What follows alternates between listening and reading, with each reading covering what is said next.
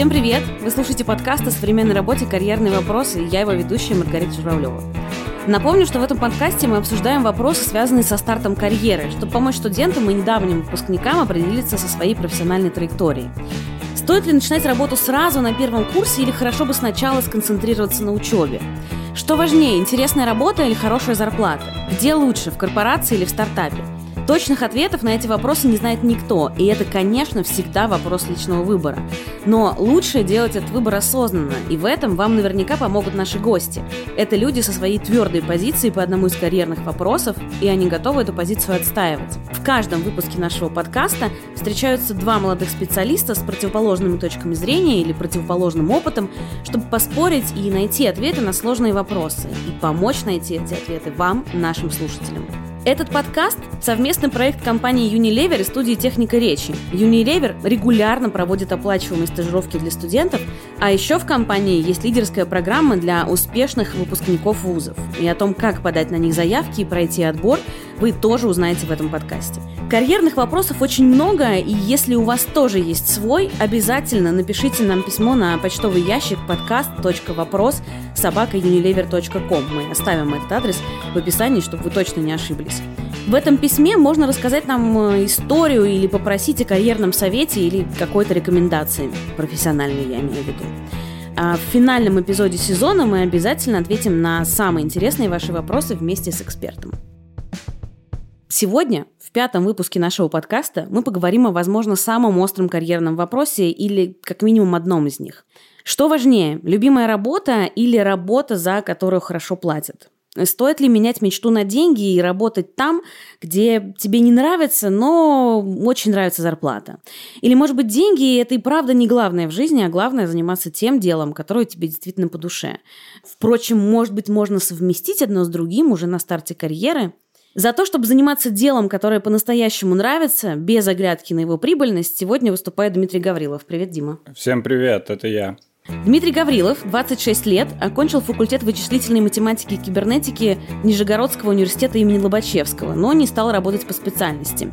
Решил заниматься комедией. Сначала играл в КВН, потом увлекся стендапом. Начал карьеру стендап-комика в Нижнем Новгороде, а затем вместе с друзьями перебрался в Москву, чтобы развиваться в столице. Говорит, что заработать комедии бывает непросто, особенно в начале карьеры. При этом уверен, что гнаться за деньгами глупо. Главное – получать удовольствие от того, что делаешь. А еще становиться все лучше в своем деле. В случае с комедией это можно сделать на бесплатных открытых микрофонах. За денежную и стабильную работу сегодня выступает Кирилл Матюпатенко. А это я. Кирилл Матюпатенко, 24 года, окончил факультет психологии Высшей школы экономики. После выпуска из университета пытался строить карьеру в журналистике и кино, но развиваться в этих сферах не вышло, да и кормили они плохо. Сейчас Кирилл работает продуктовым редактором в двух IT-компаниях и описывает свою работу как главный по кнопкам. В свободное время учится анимации. Бывает, делает это на заказ, так что хобби тоже приносит Кириллу деньги. Давайте начнем с э, причин. Кирилл, ты мечтал о чем-то наверняка в старшей школе? Я мечтал стать музыкантом, я мечтал стать режиссером, я мечтал делать игры, а сейчас я пишу тексты для кнопок. Звучит очень грустно. Но так ли это? Я не уверен. Так, не уверен, что грустно? Да, я бы даже сказал, что это вообще не грустно. Мне кажется, что просто главная причина, почему я не страдаю особо по этому поводу, в том, что я пробовал, у меня не получалось, я пробовал, у меня не получалось, я очень много грустил, а потом я просто начал работать по какой-то понятной траектории. Я сначала в одном месте писал тексты, потом в другом месте писал тексты, потом пришел туда, где сейчас, и понял, что это такое, ну, не то чтобы болото удобное, скорее термальные источники такие очень хорошие. Вот, то есть э, пахнет сероводородом немножко, но комфортно максимально. А я могу, чтобы быть в теме, узнать, что значит э, тексты для кнопок? Да, э, я продуктовый редактор. Везде, где не длинные тексты редакции, везде, где не SMM, а именно продуктовая коммуникация, то есть как называется этот раздел, как мы рассказываем об этой подписке, как мы позиционируем угу. свой продукт, там, tone of voice, вот это то, чем я занимаюсь. Ну, звучит интересно, на самом ну, деле. Ну вот да, я согласна с Димой, что вообще звучит не то чтобы очень чудовищно, и звучит как-то даже очень, по-моему, прикольно, и, может быть, даже как работа мечты для кого-то. но это в какое-то вступает в противоречие с тем, каким ты себя видел э, в самой начальной юности. Это такая работа, про которую, мне кажется, невозможно сказать, что кто-то с детства мечтает этим заниматься. Мне кажется, что это в целом проблема многих специальностей, которые сейчас появляются, типа, ну, хотя сейчас, возможно, уже дети там мечтают стать СММщиками. Короче, типа... Дата-сайентистами, э, да. Дата-сайентистами это нормально, это клевая специальность. Ты разбираешься в данных, ты что-то прям стоящее делаешь, что меняет мир. И, наверное, когда я говорю, что это не супер интересная, не супер веселая работа, я как раз имею в виду, что она вообще никак не меняет мир. Я понимаю, что в целом мою работу вполне могла бы делать какая-нибудь нейросеть. И меняют ли тексты на кнопках или еще где-то мир? Нет, они не меняют мир абсолютно. Ну почему? Мне кажется, чью-то жизнь может изменить текст на кнопке, нет? Ну, было бы хорошо. Ну, понятно, я, я по себе сужу, но я не думаю, что меня бы кнопка на что-то как-то Слушай, не знаю, у меня... Я сейчас вспомнила, что когда я в первый раз увидела Netflix, меня совершенно поразило, что у них э, нету никаких вот этих вот рамочек в плеере, что там есть просто такая плашка полупрозрачная внизу, да, где написано название эпизода, название что-то смотришь, маленькие кнопочки play, значит, которые превращаются в паузу, мотать в одну сторону, мотать в другую, условно. И я подумала, блин, как круто круто, что я просто могу смотреть, что люди сняли красивое, интересное, без вот этих вот перегруженных каких-то штук. Так что теоретически, мне кажется, чувак, который придумал оформление графическое Netflix, он изменил во многом потребление сериалов. Я когда увидел вот эту кнопку «Пропустить заставку» в Netflix впервые, то, что ты включаешь седьмую серию, и там можно пропустить заставку, и сразу начинается серия, я в таком шоке был. Я такой, блин, как это, надо было раньше это придумать чтобы не сидеть и не мотать вот так. Да, такое ощущение, что о тебе позаботились, как одеялко да. такое, или типа чай теплый тебе принесли, когда ты замерз. Дим, а ты вряд ли тоже мечтал стать стендапером с пятого класса, потому что, скорее всего, когда ты был э, в средней школе, не было вообще такого. Ну, Это примерно стендап как... Стендап уже uh-huh. был на Западе, но в России, да, его не было или очень мало было. Но я его лично не смотрел, сто процентов. И более того, я никогда не занимался в школе никаким творчеством. И все вот эти движухи, какие-то там кружки, я всегда вообще считал, что это для лохов. И как крутой пацан я играл в комп. И я вообще ни о чем таком не мечтал. Более того, я тоже хотел делать игры. Я даже специально поступил на факультет, где я думал, что делают игры, но я не проверил заранее. Вычислительная математика и кибернетика. Я по названию подумал, что там делают игры. Потом я пришел, и мне такие, нет, вот есть интегралы, есть дифференциальное уравнение, ты должен это решить. Я такой, ну, давайте попробуем, конечно. Слушай, ну вообще-то поступить э, на факультет вычислительной математики и кибернетики не то чтобы очень просто.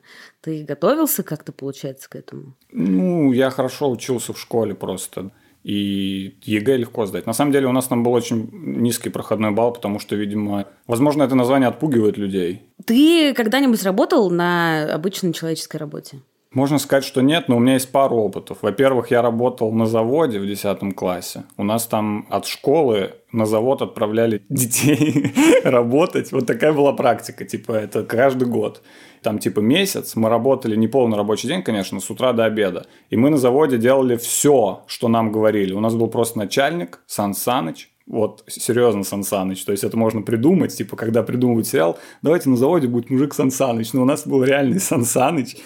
И мы просто типа мыли там станки, носили какие-то штуки из одного кабинета в другой и делали, в общем, все, что нужно сделать на заводе, и что не хотят делать сами рабочие.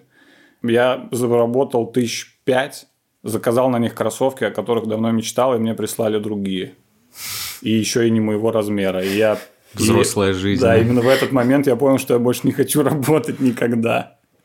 И еще у меня был один день, когда я работал на автомойке. Меня мама заставила было лето, тоже каникулы, и она ко мне подходила, такая, ты что, будешь все каникулы типа в комп играть? Я такой, ну, блин, не знаю. И она Хотел так, сказать, ну вообще да. Да, но и она каждый день ко мне заходила и спрашивала, может, там что-то подработаешь, лето все-таки свободно. Я такой, да не знаю. И в один момент там просто зашла и такая, я тебе нашла работу. Автомойка. Я такой, мам, ты меня вообще любишь или нет? Потому что у нас, ну, нормально с деньгами, не то, что мы бедствовали, да, просто она хотела, чтобы я, видимо, получил вот этот опыт работы. Я пришел на эту автомойку, поработал там один день, я очень сильно устал, не просто невероятно. И мне сказали, что мне позвонят, и больше не позвонили. И мне даже за этот день не заплатили. Ну, я все решилось в твою пользу. я получается. бесплатно мыл машину один день. Да, но тебе не перезвонили, тебе не пришлось Да, возвращаться. да, это, это- это не, плюс. не пришлось объяснять маме, почему ты не хочешь этим заниматься, они просто не вот перезвонили. это буквально два опыта, когда я работал на, в кавычках, обычной работе, не связанной с комедией. Вот это все, больше никогда.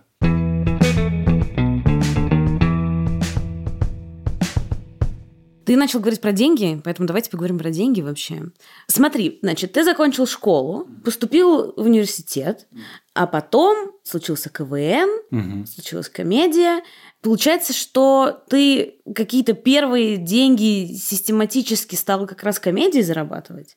Насколько это реально? Просто кажется, что это, знаешь, примерно то же самое, что, я не знаю, поп-музыка там 20 лет назад. То есть многие хотят стать известными артистами, да, и зарабатывать какие-то хорошие деньги, но далеко не у всех получается. Во-первых, можно сказать, что я в первый вагон сел стендап-комедии в России. То есть я не самый первый, но когда я начал заниматься, еще немного. Только появился стендап на ТНТ, который, собственно говоря, и всем рассказал, что такое стендап в России.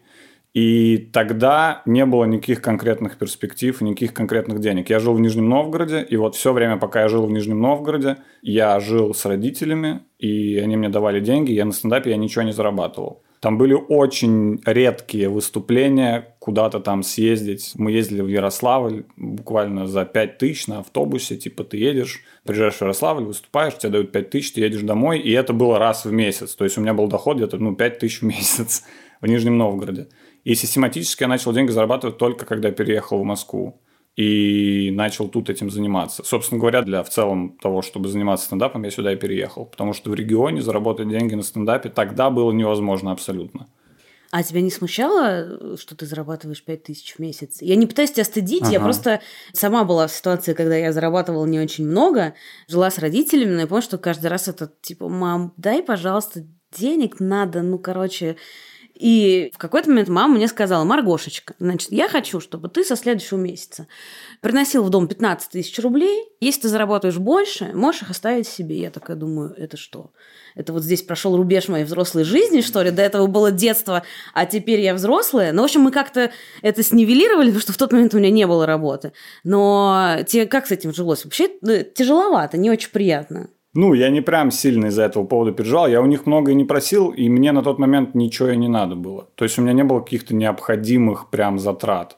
Если у меня какие-то деньги появлялись, я шел себе что-нибудь, какую-нибудь футболку покупал. Если нет, я такой, ну, похожу в этой футболке еще месяц. А сколько тебе было, А, когда ты начал вот уже заниматься комедией? Когда я начал заниматься, я думаю, мне было около 20 лет. Ну, да, я в 20 лет начал заниматься стендапом. Еще до этого я играл в КВН, но в КВН не платят вообще. В КВН ты должен платить деньги, чтобы в него играть. Это вообще ужасная структура, непонятная для меня до сих пор. Окей, но в 20 лет, там, не знаю, какие-то тусовки, вы идете на всю ночь куда-то бухать, там, ну... Я был должен всем своим друзьям. Реально. Небольшие суммы, там, а 300-500 рублей. Есть люди, которым я до сих пор не вернул, они мне даже вспоминают это, они пишут мне, ты когда 300 рублей вернешь. Возвращаешь? Ну, если мне вспоминают, я возвращаю стопудово. Я не такой человек, что у меня просто их не было. Я не пытался там, типа, взять в долг и слиться. Просто у меня не было денег. И мне покупали пиво мои друзья, у которых они были.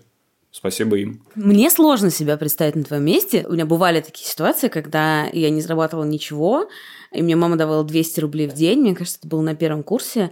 И я на эти 200 рублей могла выпить чаю, например, когда мы все Ну вот, куда-то да. шли вместе. Мне давали, типа, тоже рублей 200. Я там две сосиски в тесте покупал и сырный соус в буфете.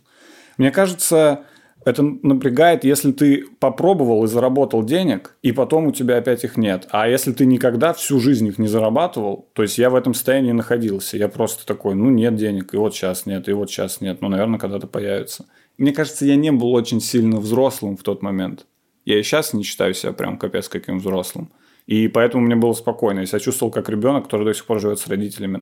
Кирилл, а у тебя получилось наоборот, как бы у тебя было желание зарабатывать деньги, чтобы они у тебя были, чтобы можно было там пойти в кино, не знаю, с девчонками, там, купить себе типа скейт. То есть деньги тебя мотивировали. Меня мотивировало отсутствие денег. Ну, то есть здесь все очень просто. Мне было 14, когда я первый раз пошел работать. Я работал озеленителем в парке. Я заработал 8 тысяч в месяц. Это был, конечно, не завод, парк поприятнее как-то все дела, но Смысл в том, что мне давали достаточно мало денег, я был тоже в долгах, типа я у всех своих друзей брал взаймы, а в какой-то момент я просто смирился с тем, что я не беру взаймы, а они просто за меня платят или просто дают мне какие-то деньги. И в тот момент, когда у меня появилась возможность в одиннадцатом классе у меня появилась возможность заработать преподаванием английского, а потом еще и подработкой в газете, я такой, о, прикольно, я могу купить себе велик, я могу купить себе телефон и так далее, и так далее, и не брать деньги у родителей вообще. То есть я и до этого это не особо брал, нечего было брать. А потом, когда у меня появились какие-то вот ощутимые деньги, которые мне позволяли себя комфортно чувствовать, от этого действительно как бы не хотелось отвыкать. И в те моменты, когда у меня там было типа мало учеников или там мало текстов выходило еще что-то, ну это 11 класс первый курс, вот уже в том моменте я такой, блин, это очень некомфортно, типа просаживаюсь по деньгам, как бы просадка не очень, надо это, надо отскакивать, короче, от этого. Я вообще на первом курсе об этом не думал. Э, но, короче, мне кажется, что это такое мышление бедного человека. То есть ты такой, блин, если сейчас денежки не будет, то что я буду есть в следующем месяце? Надо копеечка к копеечке, чтобы все было. И как-то это в той или иной степени как будто даже сейчас со мной осталось. И я бы не сказал, что это прям супер какая-то классная штука, но у нее есть, безусловно, свои преимущества, что ты учишься копить, там, инвестировать, разбираешь, что такое налоговый вычет, типа, сам платишь налоги, все вот По-моему, это. из нас троих ты сейчас самый взрослый. У меня просто. мама бухгалтер. А, но это еще ничего не значит. Не значит, что ты э, вырос финансово грамотным сразу или нет. Это как с нотариусом, это по наследству передается просто. Слушай, а у тебя были такие ситуации когда-нибудь, когда, например, ты там проходил разные собеседования, и у тебя были предложения на работу более денежную, но менее интересную, и, соответственно, менее денежную и более интересную? Мне кажется, это первый раз произошло неделю назад. До этого я ходил на такие собеседования, где типа очень плохо или не очень плохо. То есть, О, э, по, по, по интересности день... или по деньгам? И по интересности, и по деньгам. Всегда было так, что более интересная работа более хорошо оплачивалась. Это было угу. пропорционально. И, наверное, вот только там год-полтора назад, когда я устроился вот продуктовым редактором, тогда произошел вот этот вот разворот в сторону того, что типа работа, да, лучше оплачивается, но она сильно менее интересная. Давайте поговорим про самореализацию. Дима, ну я предполагаю, что ты чувствуешь себя реализованным человеком. Блин, я никогда даже не думал э, в таких формулировках о своей карьере. Так получилось, что я просто занимаюсь тем, что мне нравится, и мне это приносит деньги. Если эта реализация подходит под определение, тогда, наверное, я реализован. А если говорить об амбициях, конечно, у меня есть, и я бы хотел бы делать намного больше, чем я делаю, ну, мечтаю точнее. Но тут уже вопрос самодисциплины и всякого такого. То есть я уверен, что я не выкладываюсь на максимум, это 100%. Но при этом я работаю в комфортном режиме, я отдыхаю, когда я хочу, я работаю, когда я хочу, я работаю сам на себя, я индивидуальный предприниматель, я плачу налоги. Короче, я полностью контролирую свою жизнь. Если я устал, я сразу же могу пойти отдохнуть или могу работать три месяца без остановки, если мне нормально. Угу. Слушай, а вот когда началась пандемия, закрылись э, все концертные угу. площадки, закрылись рестораны. Во-первых, упал ли у тебя доход? И было ли у тебя ощущение, что сейчас, возможно, тебе придется зарабатывать как-то еще, кроме как комедии? Мой доход упал до нуля в ту весну. Благо, у меня были деньги, которые я отложил. Я впервые в жизни где-то за год до этого начал откладывать. Я думал, что я коплю на что-то. Я не знал, на что. Оказалось, что я коплю на коронавирус. Я накопил. Вот мне всех моих отложенных денег ровно хватило, чтобы прожить эту пандемию.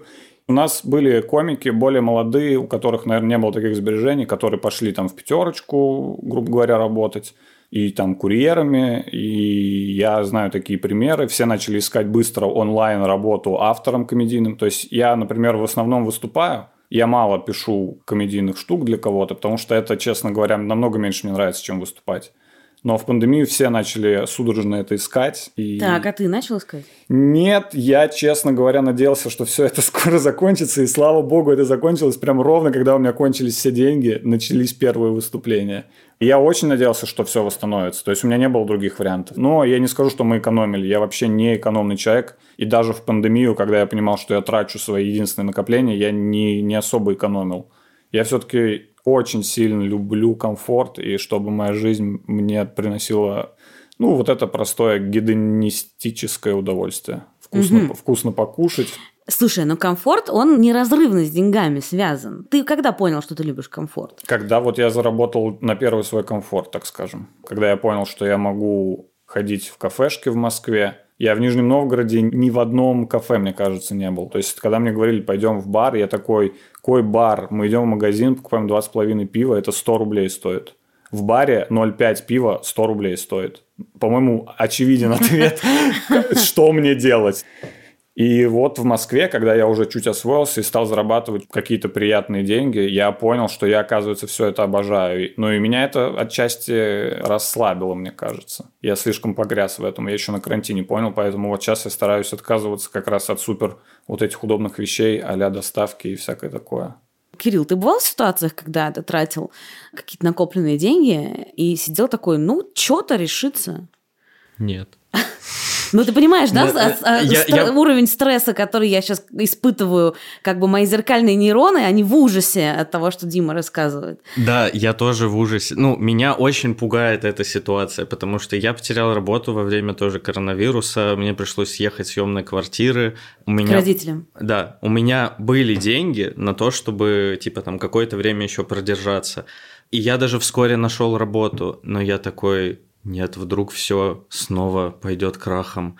Здесь даже был не вопрос того, э, что у меня фактически там есть эти средства какие-то к существованию, сколько э, у меня есть комфортное количество средств. То есть, типа, комфортный заработок, комфортные какие-то накопления – и если они есть, то все нормально. Если их нет, начинается дикий стресс.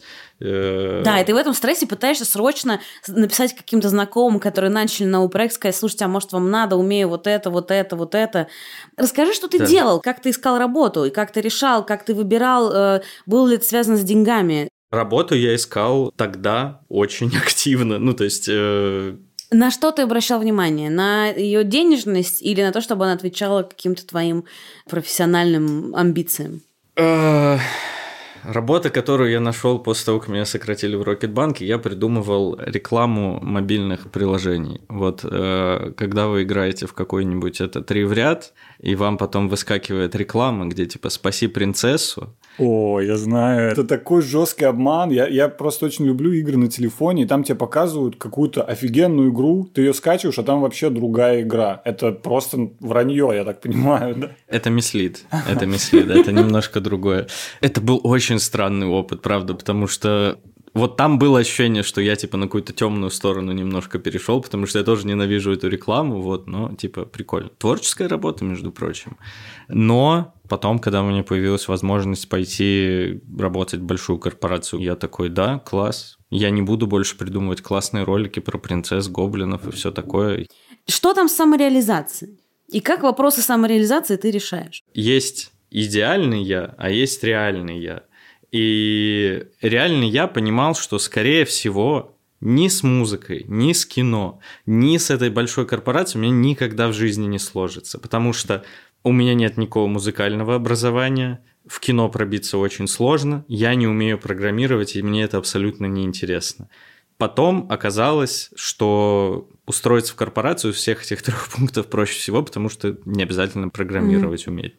С музыкой действительно оказалось сложно, потому что когда я решил, что есть классный чувак Муджус, он даже не умеет петь, но у него какие-то очень классные треки, я тоже так смогу. Нет. какое-то минимальное понимание того, там, как работает музыка, это все было очень важно. Но самая, как бы, такая трагичная для меня была история, это то, что в какой-то момент я вспомнил, что в детстве я мечтал заниматься кино. У меня была мечта, значит, я напишу сценарий, я придумаю историю, я сниму, я снимусь там, я еще там музыку подберу, и то есть, чтобы это было вот прям такое, типа, офигенно авторское кино. Только еще и веселая, зрительская. И я пошел учиться в одну киношколу. Я отучился на сценариста, я отучился там же на кинопроизводство. Потом я пошел учиться на режиссера. И вот эта учеба, учеба, учеба, где все говорят, блин, чувак, ты просто должен следовать своей мечте. Я хочу просто уточнить, в какой момент ты решил, что все, я с этим пока завязываю, ну или там вообще завязываю, или пока завязываю, должно же случиться вот что-то, да. где ты останавливаешься. Да. Так, что случилось? Все шло потрясающе. Я учился на режиссерских курсах. У нас была дипломная работа. Я придумал дипломный проект, веб-сериал. Преподаватели в киношколе говорят, блин, классный проект. Мне дали денег. А потом мой товарищ, с которым мы должны были вместе это все делать. То есть я как режиссер-сценарист, а он как продюсер, что-то вроде того. Он меня кинул. Он просто сказал, я тебе не буду помогать, и все. Вот. А я не смог как бы в одного вывозить не только какие-то творческие аспекты этого, но еще и организационные. Это было слишком тяжело, это было too much для меня, это было очень больно, это было очень обидно, и это напрочь отбило все желание заниматься вообще кино и какими-то очевидно творческими вещами, просто потому что я почувствовал, что здесь можно очень и очень крупно попасть в просак. И после всей этой истории я понял, что, наверное, я лучше буду заниматься какой-то простой работой, ремеслом. То, что у меня получается, то, в чем я понятным образом могу стать лучше, и то, благодаря чему я чувствую какую-то самореализацию. Ну, для меня самореализация – это я понимаю, что я могу это сделать, я делаю, у меня получается лучше, и все, вуаля. У тебя же еще есть э, хобби анимации. Да. Это можно какой-то отдушиной назвать? Я думаю, вполне. Наверное, для меня сейчас анимация, как для Димы в начале были туры в Ярославль. Раз в месяц 5000. Для меня это большой плюс в том плане, что работа ради денег, работа в корпорации, все такое, это работа, на которую ты пришел, с которой ты ушел. Все, дома ты об этой работе не думаешь. Ты занимаешься своими вещами. Мои вещи это вот я учусь там делать какую-то анимацию. И поскольку у меня есть основная работа, которая меня обеспечивает, у меня нет необходимости идти работать в студию в какую-то. И я могу браться только за те проекты, которые мне нравятся, только за то, что мне интересно. Мне однажды мой товарищ, фотограф, всегда был фрилансером, сказал, что вот у них у фрилансеров есть правило, что не пытайся заработать респект там, где зарабатываешь деньги, и не пытайся заработать деньги там, где зарабатываешь респект. Что можно бесплатно сделать, например, для кого-то какую-то там творческую штуку, съемку, например, для какого-то приятного тебе издания, но при этом не надо пытаться получить какие-то суперположительные эмоции, если ты делаешь какой-то копирайт для супер большой компании, но все равно звучит грустно. Дима, у тебя были когда-нибудь ситуации, что ты думал, блин, вот кажется, не очень получается. Честно говоря, мне не очень верится, что ты все время был э, спокоен и настроен, что у тебя все получится с комедией, все будет хорошо, и все придет к тому уровню дохода, который у тебя есть сейчас. То есть наверняка же были моменты, может быть, неудачное выступление, типа люди не смеются, угу. ты сам недоволен тем, что ты написал, пытаешься им рассказать, и думаешь, ну, возможно, у меня не получится. Было такое? Я, честно, не знаю, откуда во мне эта уверенность и кто в меня вселил ее. Но каким-то образом всю свою жизнь я всегда думал, что у меня по-любому что-то получится в том, чем я буду заниматься. Ну, это глупо, но это помогает, с другой стороны. Стендап учит переживать поражение, потому что выступлений много плохих, примерно столько же, сколько и хороших. Даже у хорошего комика, у самого крутого комика примерно 50 на 50 плохих хороших выступлений. Это просто основа стендапа, потому что ты пишешь какие-то новые шутки, ты выходишь с ними, и ты не знаешь, смешные они или нет, и часто они оказываются не смешными. И мне кажется, что это как тренировка, которую потом ты перекладываешь вообще на всю свою жизнь в целом. Я прекрасно понимаю, что бывают провалы и бывают неудачи, но я чувствую в себе в целом какой-то стержень, короче. Я такой, ну да, сегодня не получилось там выступить хорошо, или да, я в этом месяце немного заработал. Ну, ничего страшного. По-любому, если я в себе уверен, именно как в комике. А откуда в тебе эта концепция взялась про то, что нормально, когда у тебя не получаются какие-то выступления? Вообще звучит на самом деле как заход для коуча в лучшем смысле этого слова. Угу. То есть получается, что твоя работа, она тебя учит, что иногда не заходит то, что ты делаешь. Угу. Мне, например, очень сложно принимать ситуации, когда я что-то сделала, а это никому не понравилось. И я прям очень сильно расстраиваюсь. Но понятно, что твой подход более здоровый э, в плане, ну, как бы самого себя. Кто тебе про это сказал, что это нормально? Не, я, конечно, тоже расстраиваюсь. То есть не то, что я выступаю плохо и у меня в голове ноль эмоций, я просто иду веселый домой. Конечно же, я расстраиваюсь, когда я выступил плохо. Но когда я только начал заниматься стендапом, я очень много старался смотреть всяких интервью про комедию, в основном западных комиков. Плюс был очень э, клевый сайт Мята-Мята, где один комик, Илья Икемсев, переводил правила жизни комиков. У очень многих комиков брали интервью, где они давали свои советы про комедию. А, возможно, ты там что-то И такое вычитал. там, например, вот э, женщина-комик английская Сара Милликан сказала вот прикольную вещь, я до сих пор ее, например, помню из этих советов, значит, это отдельный совет. Она сказала, что расстраиваться и радоваться по поводу своего выступления можно до 12 часов следующего дня. То есть, если ты выступил плохо, ты можешь расстраиваться, но до 12 часов. В 12 часов следующего дня, будь добр, уже начни заниматься, чем ты продолжал. И то же самое с радостью. Не надо неделю ходить счастливым из-за того, что ты один раз хорошо выступил, надо продолжать работать. Это очень круто. Мне кажется, это вообще вещь, которую можно использовать вообще в жизни. Конечно. Слушай, а если бы ты был в ситуации, которую сейчас описывал Кирилл? Не знаю, концерты хочешь, типа, сделать, угу. а потом площадка тебя кидает. Точно так же по правилу этой женщины-комика грустишь до 12 часов, э, а потом такой, ну, пофиг, ищем другую площадку. Да, конечно. Ну, наверное, я бы попробовал бы с другим чуваком, хоть с каким-нибудь, типа, хоть бы любого чувака бы нашел, который бы согласился выполнить это и сделал бы хоть что угодно. В творчестве никогда не надо ставить себе задачу сделать хорошо, потому что это ну, не очень продуктивно, короче. И вот то же самое в комедии. Нужно просто сделать хоть что-то. И дальше уже от этого плясать. Потому что может оказаться такое, что твое хоть что-то – это вау, чё. Но может оказаться, что твое хоть что-то – это полное дерьмо. Но надо сделать, просто попробовать довести до конца то, что ты уже начал. Кирилл, бывает ли у тебя ощущение, что ты, не знаю, теряешь время, может быть? работая на своей работе. Что, может быть, в это время ты мог сделать что-то, о чем сейчас говорил Дима, да, типа просто сделай свой творческий продукт, возможно, он окажется классным. Короче, бывает ли сожаление какое-то? И если оно бывает, то служит ли деньги утешением?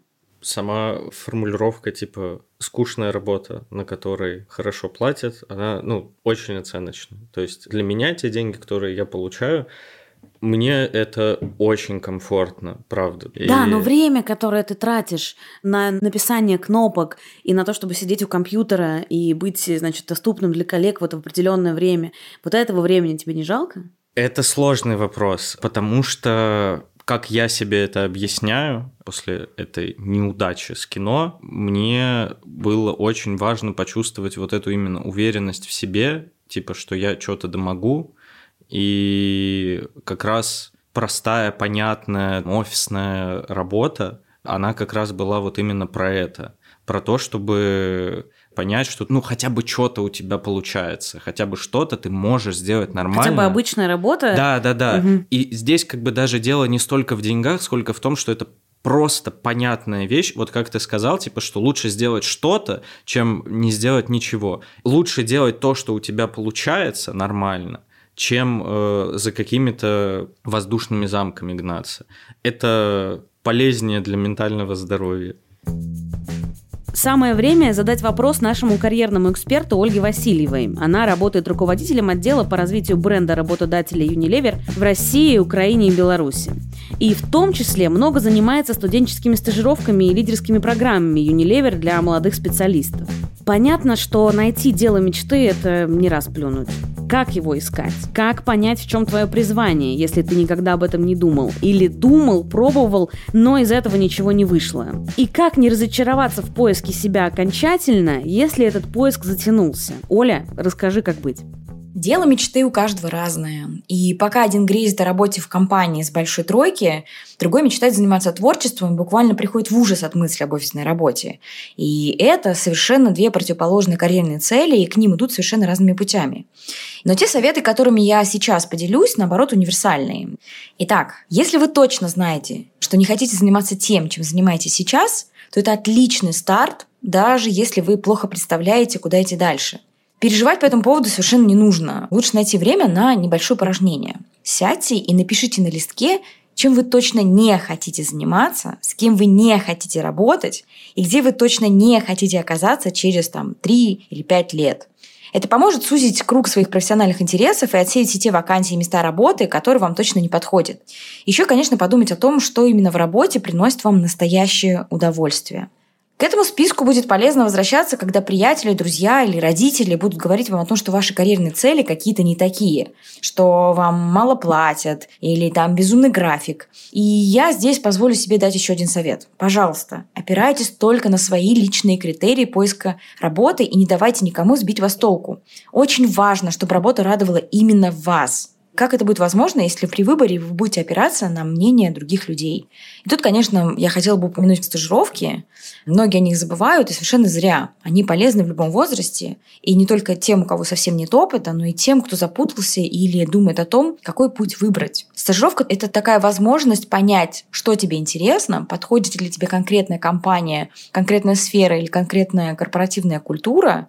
И, конечно, в Unilever мы уделяем много времени а, работе с стажерами, помогаем им разобраться в том, чем именно они хотят заниматься, и постепенно погружаем их в работу. И еще стажировка у нас оплачиваемая. Как только у вас появилась цель, вы поняли, чем вы хотите заниматься, а может даже нашли место, куда вы хотели попасть, забудьте слово «потом». Начинайте действовать, потому что самое сложное – это решиться на первый шаг.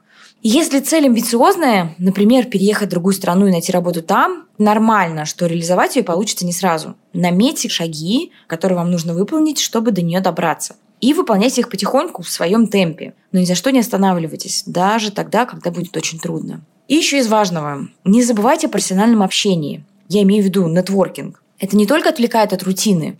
Полезные контакты могут помочь в самый неожиданный момент. И речь не только о том, что вчерашний однокурсник может позвать вас на работу. Пишите людям напрямую, тем, кто уже внутри комьюнити, в который вы мечтаете попасть. Если они согласятся вам помочь, то смогут рассказать много полезного о своем карьерном пути, дать полезные инсайты, которые никаким другим способом вы больше не добудете. А еще они могут поделиться полезными контактами, которые помогут добиться целей. Дим, давай поговорим про деньги и утешение. Мы уже поняли, что ты зарабатывал совсем немного, пока ты жил в Нижнем Новгороде с родителями и начинал заниматься комедией. Потом ты переехал в Москву и много работал и постепенно начал зарабатывать деньги так, что ты еще смог отложить и прожить три месяца пандемии, э, не меняя уровня комфорта. Но здесь вот не очень понятно. Вряд ли же ты переехал в Москву человеком, которому сразу предложили какие-то деньги, которых хватало на квартиру и на жизнь. Или я ошибаюсь? Нет, все абсолютно правильно. Я переехал в Москву полным бедняком. Первые полгода были ну, абсолютно нищенскими. Мы снимали двухкомнатную квартиру втроем. Я жил в комнате с еще одним парнем. Мы с ним познакомились уже здесь, в Москве. Я его до этого не знал, и мы с ним спали на двуспальной кровати полгода. Сейчас он мой друг, Кирюх Селигей, респект. Но тогда мы вообще не знали друг друга. То есть не то, что личное пространство, вообще никакого пространства нет. И я сразу же потратил все свои деньги на залог, ну вот это вот, знаете, аренда, риэлтор, угу. залог, это сразу. Я тогда был настолько молод, что я даже не знал, что такое бывает. Я взял с собой 50 тысяч в Москву и думал, ну, ну месяца на 4 где-то должно хватить, а потом мне такие, с вас 50 тысяч. Я такой, а, ну вот, пожалуйста, забирайте. И вот эти полгода я зарабатывал ровно столько, чтобы мне хватило на квартиру. То есть я зарабатывал, тратил на еду, и примерно к концу месяца у меня появлялись вот эти жалкие 10 там, или 15 тысяч. Я их отдавал, у меня оставался ноль. И, по-моему, ноль вообще отличная мотивация, чтобы заработать еще. Я зарабатывал как получится, короче. Во-первых, я еще немного писал там для одного YouTube-канала. Автоблогер на меня вышел и говорит, я хочу, чтобы мои автомобильные видео были смешные. И я вообще ничего не понимаю в автомобилях. И он мне говорит, у нас будет видео про Волгу, можешь написать каких-нибудь шуток? И я такой, Ну да, я из Нижнего про Волгу могу Да, я что-то выдумал, ему вроде нравилось. Вот это мне чуть помогло. Плюс есть такие мероприятия в стендапе, самые унизительные мероприятия в стендапе, которые называются Money Mike. Это где комики борются за деньги. Это полнейшее унижение, я вам скажу. И я в этом всем участвовал во всех манимайках, которых только мог. Но если, например, еще год назад я мог прийти на манимайк просто, чтобы выступить, ну такой, ну выиграю и выиграю, не выиграю, не выиграю, то тогда я шел чисто за победой, потому что эти пять тысяч были просто мне необходимы на квартиру. Когда-то получалось выиграть, когда-то не получалось. Плюс постепенно я начал встраиваться в московскую тусовку комедийную, и появились какие-то небольшие платные мероприятия. За те же, скорее всего, такие небольшие деньги. И прям по чуть-чуть, по чуть-чуть, вот эти полгода мы как-то с ребятами все вместе, помогая друг другу, выходили хоть на какой-то уровень. И через полгода мы смогли переехать в трехкомнатную квартиру, и я никогда не был так счастлив в своей комнате. Я, я просто не верил в своему счастью, когда я понял, что я сплю один на кровати. Это было очень круто. И, соответственно, в этой крайне неприятной ситуации тебя утешало то, что ты занимаешься тем, чем ты хочешь заниматься, правильно? Только это меня и утешало. Я просто был рад, во-первых, тому факту, что я в Москве, и я был рад, что я могу заниматься стендапом, и я живу не с родителями. Как ни странно, спать на двуспальной кровати с незнакомым человеком – это все равно лучше, чем жить с родителями в 20 там сколько-то лет. Ну, просто он хотя бы меня не третировал и не заставлял идти работать на автомойку. И тот факт, что я занимаюсь комедией в столице, и я хожу по Арбату, я захожу в стендап-клуб, да, я иду бесплатно выступать, но я в стендап-клубе, свет, зрители, и что-то у меня получается. Конечно, это единственное, что меня вообще удерживало. Я просто, опять же, вернемся к моей какой-то безумной вере. Я понимал, что сейчас надо просто потерпеть, по чуть-чуть я чувствовал, что налаживается. Я чуть больше популярность, потом меня позвали в ТВ-проект, и абсолютно случайно я залетел в стендап на ТНТ, и стало чуть полегче. Я недавно смотрел интервью с таким комиком, которого зовут Бобби Орном, и у него спросили, что бы вы посоветовали молодым комикам, музыкантам, всем, кто имеет какие-то творческие амбиции. И он такой говорит, забейте, просто сдавайтесь.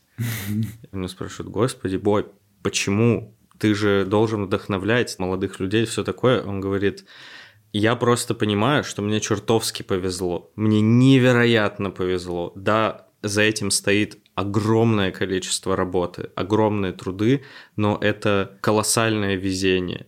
И в какой-то творческой работе всегда есть очень большой риск вот не выстрелить. То есть наверняка же есть сотни людей, которые попробовали в другом городе, попробовали в Москве, и вот у них не вышло. Они не в первый вагон стендапа в России заскочили, а там в третий, в четвертый он просто отцепился где-то по ходу, и они остались в своем городе. В общем, сколько людей, которые вот попытались, и у них не получилось. И мы просто о них не знаем. Мы просто знаем о тех, у кого получилось.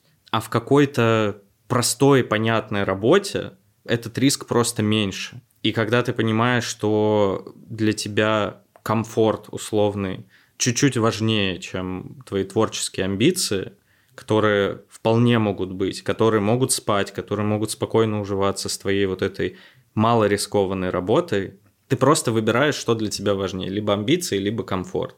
Я хочу вам сказать, дорогие слушатели, что что бы вы ни выбрали, это нормально. И если вы хотите реализоваться в какой-то творческой профессии, то, пожалуйста, не сомневайтесь в себе, у вас все получится. А если вы хотите просто работать на просто работе, это тоже абсолютно нормально. Просто потому, что это нормально.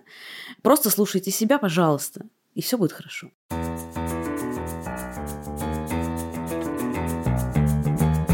С вами был подкаст «Карьерные вопросы» и я, Маргарита Журавлева. Напомню, что это наш совместный проект компании Unilever и студии «Техника речи». Подпишитесь на наш подкаст на той платформе, где вы его слушаете. А еще поставьте нам оценку и напишите комментарий, потому что это поможет найти нас другим слушателям. Над этим подкастом вместе со мной работают редактор Анна Чесова, продюсеры Анна Коваленко и Алексей Юртаев, а также саунд-дизайнер Виктор Давыдов. До следующей недели.